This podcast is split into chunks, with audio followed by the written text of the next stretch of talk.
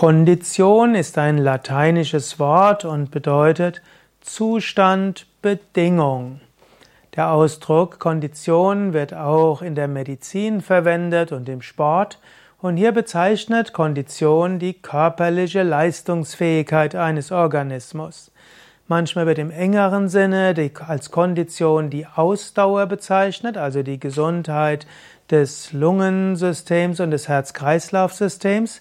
Aber heutzutage wird der Ausdruck Kondition verwendet als Sammelbegriff für Muskelkraft, Flexibilität, Koordination und Ausdauer.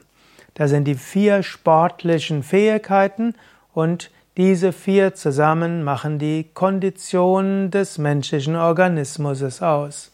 Mehr Informationen über all das findest du auf wiki.yoga-vidya.de und dort kannst du eingeben Muskelkraft, Flexibilität, Ausdauer, Koordination und erfährst mehr über diese Faktoren der sportlichen Kondition und wie du sie kultivieren kannst, auch durch spezielle Yoga-Übungen. Mein Name ist Sukade von www.yoga-vidya.de